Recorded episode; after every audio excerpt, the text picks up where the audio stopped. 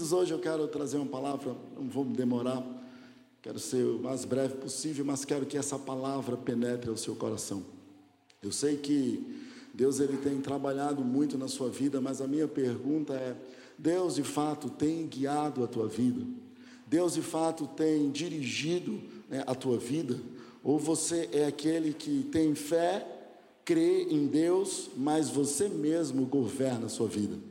E depois que faz algo que não dá certo, que entra numa enrascada, aí vem orar, vem falar com Deus para Deus resolver. Imagino eu que Deus fica lá do céu a fim de dar uma tapa na orelha de alguém, dizendo assim: acho que ele pensa, caramba, você entra numa fria e agora quer que eu resolva. É tempo de nós, filhos de Deus, vivermos guiados por Deus. Existe um texto que não precisa você abrir ainda, esse aqui, o livro de Salmo, no capítulo, no, o Salmo 32 e o verso 8 diz assim: Eu o instruirei e o ensinarei no caminho que você deve seguir. Eu o aconselharei e cuidarei de você. Para que você seja cuidado com toda a amplitude dessa palavra, cuidado de Deus sobre a tua vida, você precisa aprender a ser guiado e dirigido por Deus. E aí eu preparei uma palavra, oito, oito não, cinco conselhos para a sua vida mudar nesse ano de 2020. Tem uma frase que diz assim: que muitas vezes, quando nós falamos de viver e deixar Deus dirigir as nossas vidas, de fato nós iremos estartar algumas coisas na nossa vida. E alguns estão inseridos em alguns ambientes difíceis, de dificuldade, de caos e pensa que não vai conseguir, porque já imagina chegando no final vai ser muito difícil. Mas essa frase, ela diz assim: você não precisa ter fé para concluir, você precisa ter fé para dar o primeiro passo. E é isso que nós queremos, que nós venhamos ter coragem de dar o primeiro passo e o restante nós colocamos na mão de Deus. Talvez a tua vida na, no nos capítulos, nós estamos tipo escrevendo um livro, talvez no capítulo da tua vida, alguns capítulos do livro da tua vida. Existam capítulos que você não queira nem compartilhar com ninguém, que você talvez se envergonhe, nunca falou ou pensa em nunca falar com outra pessoa porque aquilo te envergonha coisas que fizeram a você ou coisas que você fez a outras pessoas, que você não, não, não, não acha isso hoje, isso gera uma dor no seu coração, que você não gostaria de ter feito, não gostaria de ter vivido, mas viveu ou fez. Talvez você quebrou valores, talvez você quebrou promessas, talvez você feriu pessoas que você não queria ferir, né? talvez você entrou em lugares que você não queria entrar, talvez você foi a lugares com pessoas que você não deveria ir, mas você foi e você não, não hoje Hoje, quando você vê e você começa a refletir, talvez você se envergonhe. Existem capítulos da tua vida que sejam talvez tão escuros e sombrios que você não goste nem, nem de lembrar, mas eu tenho uma notícia boa para você: é que o livro da tua vida continua sendo escrito, amém?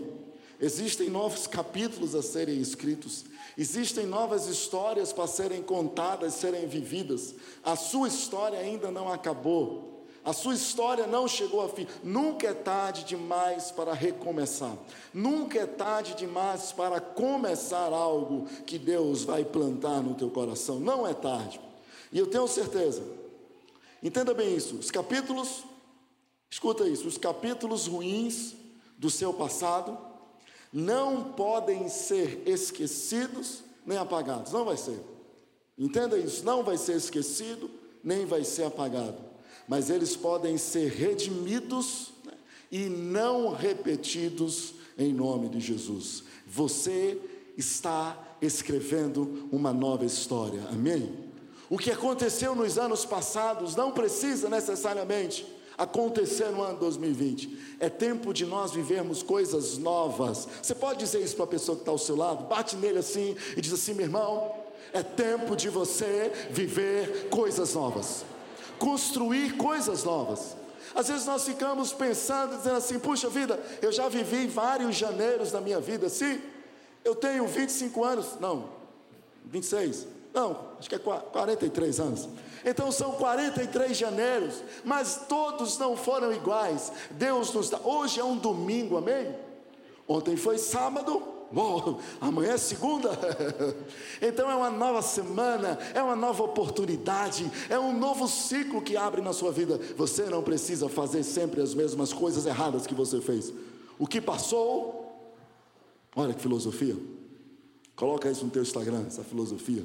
O que passou, passou. Talvez você diga assim, pastor, mas como eu faço para começar ou recomeçar algumas coisas na minha vida que sempre eu repito e não dão certo, eu faço errado e eu quero parar? Como eu faço? E aí é o tema hoje da nossa ministração, que é a resposta para essa pergunta. Comece aonde você está. Da onde você está, você pode começar. E eu quero usar, nesses cinco conselhos que eu quero dar para vocês, eu quero usar alguns personagens para nós passearmos né, nessa ministração. Primeiro, aí eu quero que você abra sua Bíblia no livro de Êxodo, por favor, livro de Êxodo. Capítulo 4, o verso 1. E nós vamos usar como exemplo Moisés, o grande legislador, um homem que foi usado por Deus de forma fantástica, incrível a Bíblia não, não relata nenhum homem que tenha tido experiências com Deus nessa terra de forma tão especial como Moisés. Acharam aí? Livro de Êxodo, capítulo 4, verso 1, diz assim: Moisés respondeu. Isso é um diálogo, eu vou partir do pressuposto que você conhece a história de Moisés, ok? Moisés estava dialogando com Deus. Moisés perguntou, isso é Moisés perguntando a Deus: E se eles não acreditarem em mim? Nem quiserem me ouvir e disserem: O Senhor não lhe apareceu. Ou seja, Moisés ele está colocando aqui dificuldades. Vamos ler novamente? Moisés respondeu: E se eles não acreditarem em mim?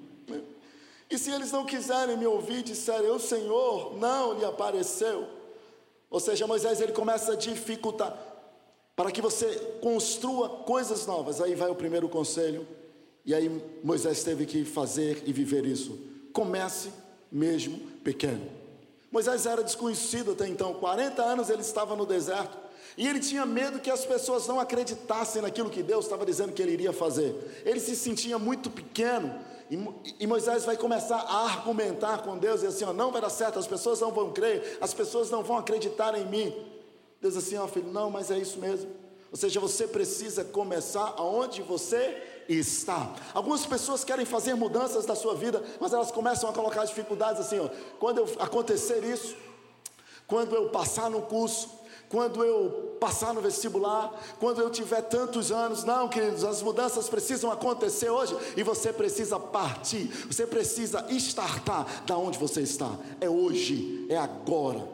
Comece Primeiro lugar, comece ainda pequeno. Ainda da onde, da onde você está? As pessoas não precisam te reconhecer ainda. Nada começa grande, queridos. Nada começa grande, tudo começa pequeno e depois fica grande. Eu creio que Deus tem coisas grandes para você, amém? Mas isso começa. Você já viu um prédio começar do 13 terceiro andar e vir descendo? Não. Ele começa onde? Começa na base. E se tem alguém aqui da área de engenharia, vai saber, queridos, o momento que mais nós não vemos a obra sair do lugar é o momento que estão nas fundações. Você trabalha, trabalha, trabalha e parece um tatu, você não vê nada crescendo, é só descendo.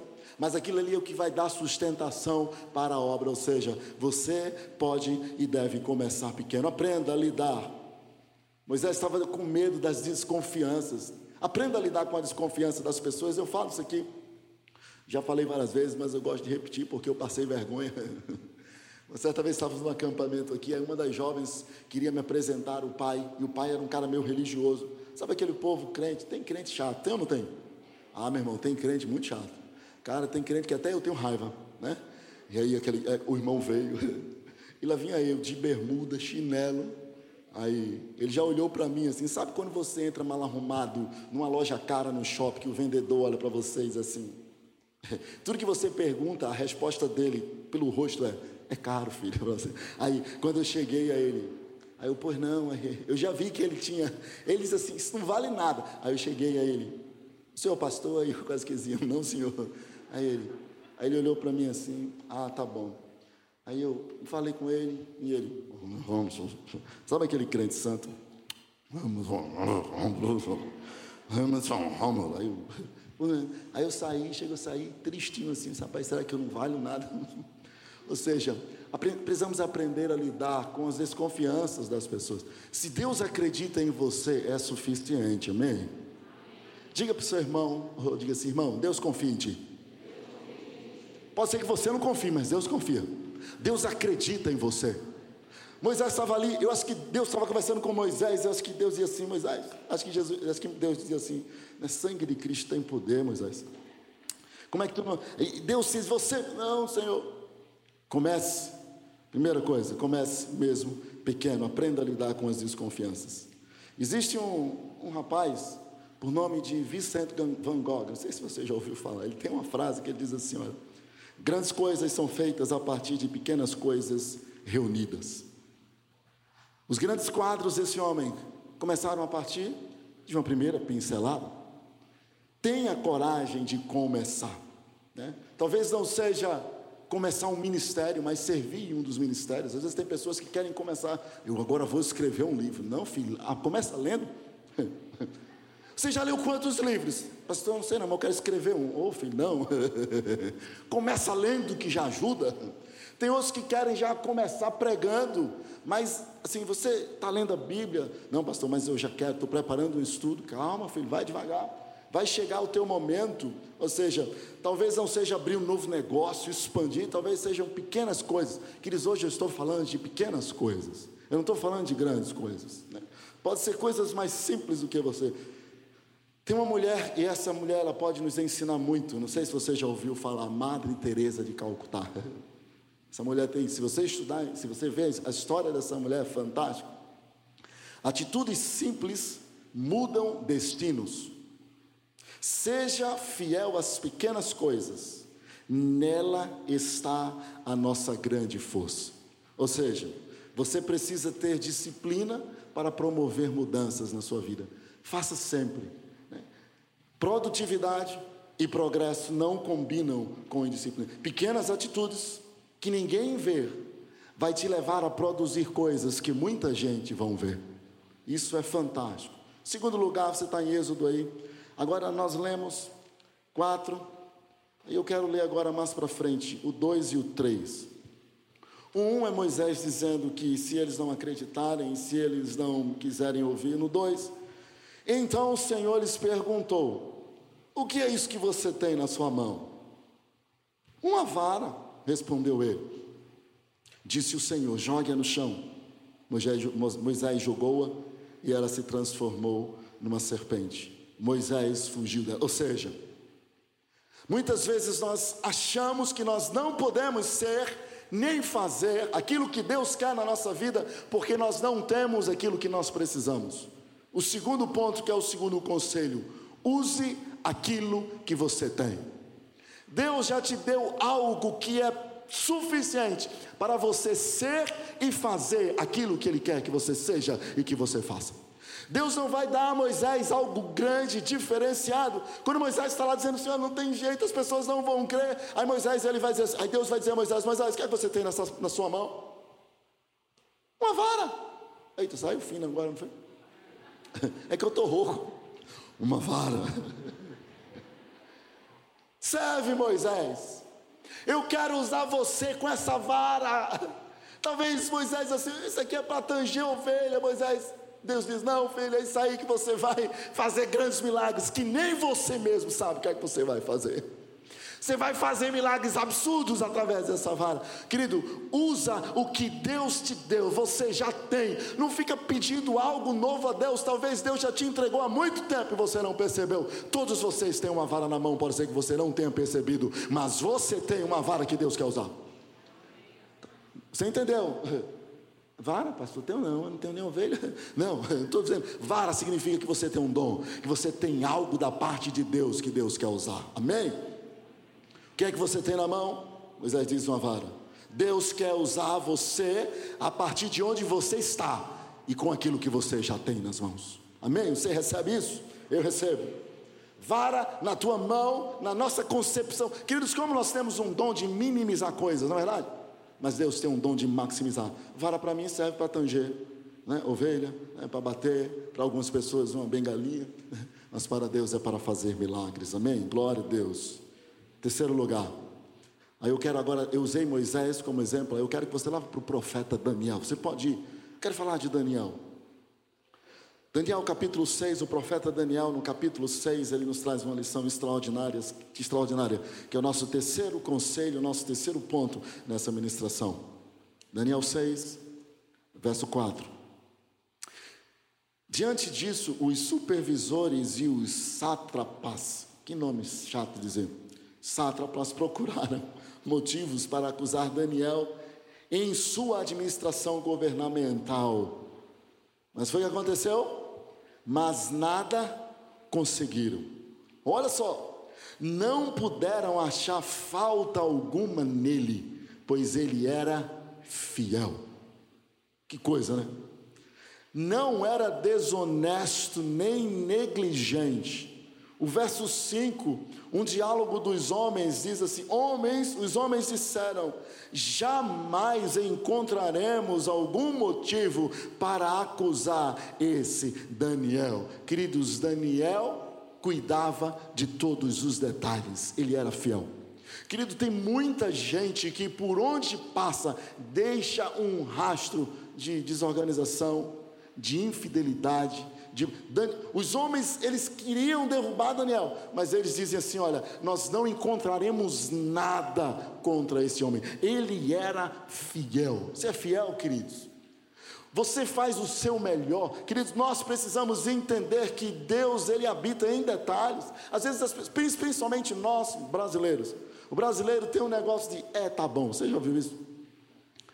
Ia pintar a casa e comprou uma tinta, aí falou com o marido, aí vamos pintar, vamos, ficou uma desgraça. Aí assim, é, tá bom, tá bom não, filho, pinte de novo, tá ruim. Aí o ministério de louvor cantou, desentuou aquela confusão toda, ficou bom, é, tá bom, tá não, tá horrível, filho. Nós precisamos aprender a usar aquilo que Deus nos deu para nós melhor. Que você está buscando melhorar ou você está no é tá bom? A igreja está querendo se mudar nesse lugar. Mas tem pessoas que dizem assim, pastor, aqui está tão bom. Tá.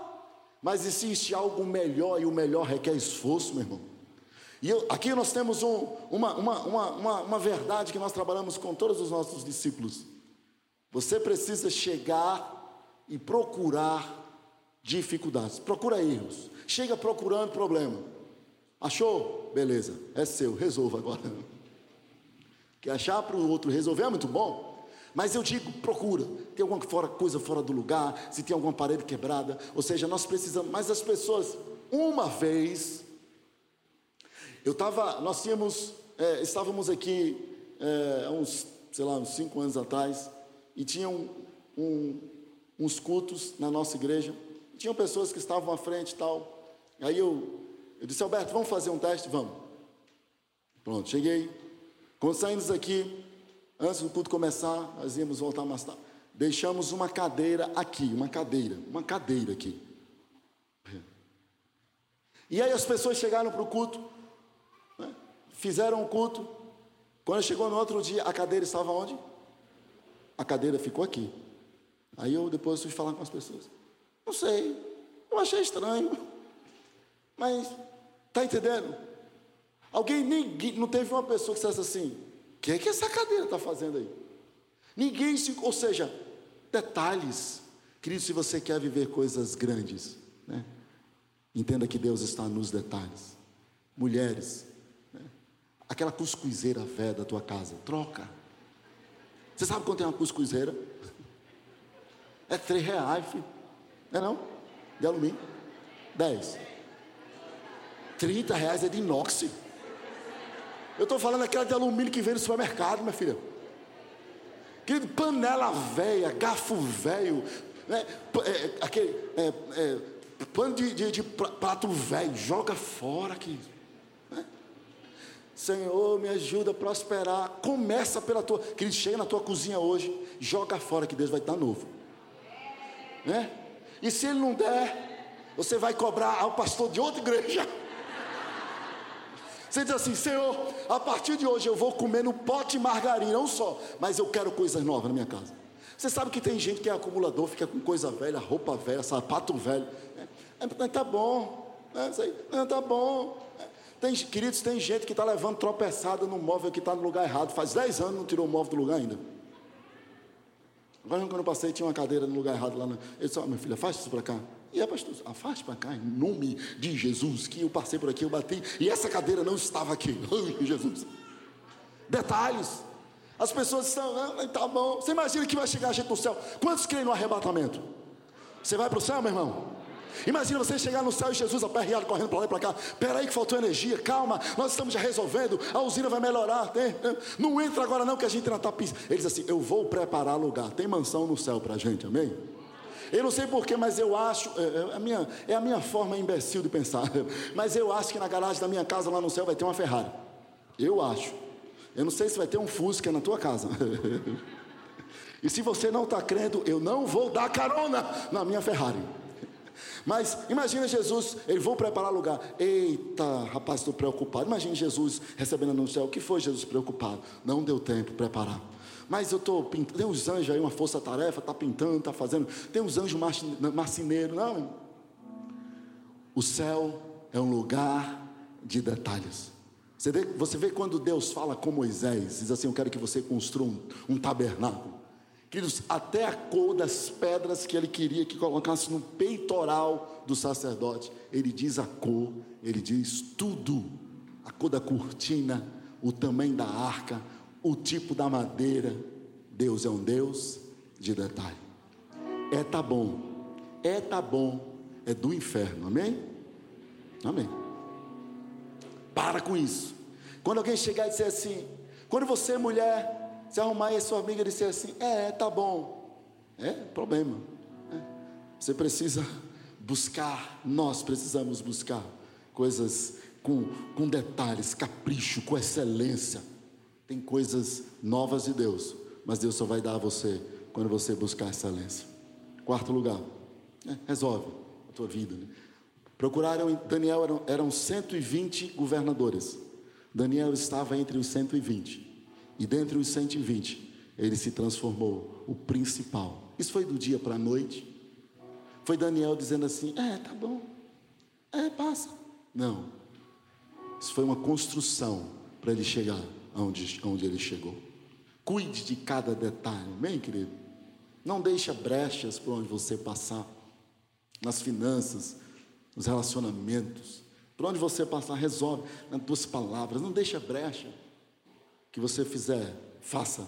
Só construímos a cultura da excelência, observando os detalhes. Quarto lugar, você pode dar uma, uma voada lá para o Novo Testamento agora, livro de Lucas, Evangelho de Lucas. Lucas, o médico. Esse evangelho, não sei se você sabe, mas esse Lucas, ele era um médico. Chegar no céu, pelo menos um médico para cuidar de você vai ter, tá vendo? Quando você chegar no céu, não vai ter mais doença. Olha só o que Jesus diz.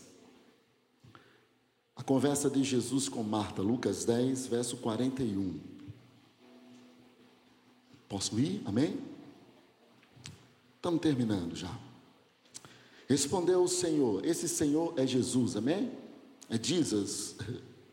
Respondeu o Senhor, Marta, Marta. Você está preocupada, inquieta com muitas coisas. 42, a parte A. Todavia, apenas uma é necessária. Ou seja, o quarto conselho que eu tenho para você: priorize uma só coisa de cada vez. Tem muita gente se envolvendo em muitas coisas e priorizando muitas coisas. E tem hora que nem ele mesmo sabe o que é prioridade na vida dele. Se hoje você me perguntar, pastor, qual é a prioridade hoje na sua vida? Hoje, nesse momento, claro, fora a igreja, as minhas atribuições, a minha rotina que eu preciso cumprir como pastor, eu tenho uma, nós temos uma obra ali na Vida Recife. Eu estou passando o dia lá praticamente, trabalhando de pedreiro, de encarregado, de ajudante de pedreiro, porque eu, eu, eu só vou sossegar quando eu ver aquele lugar pronto. É uma prioridade. Qual é a tua prioridade hoje? Não sei.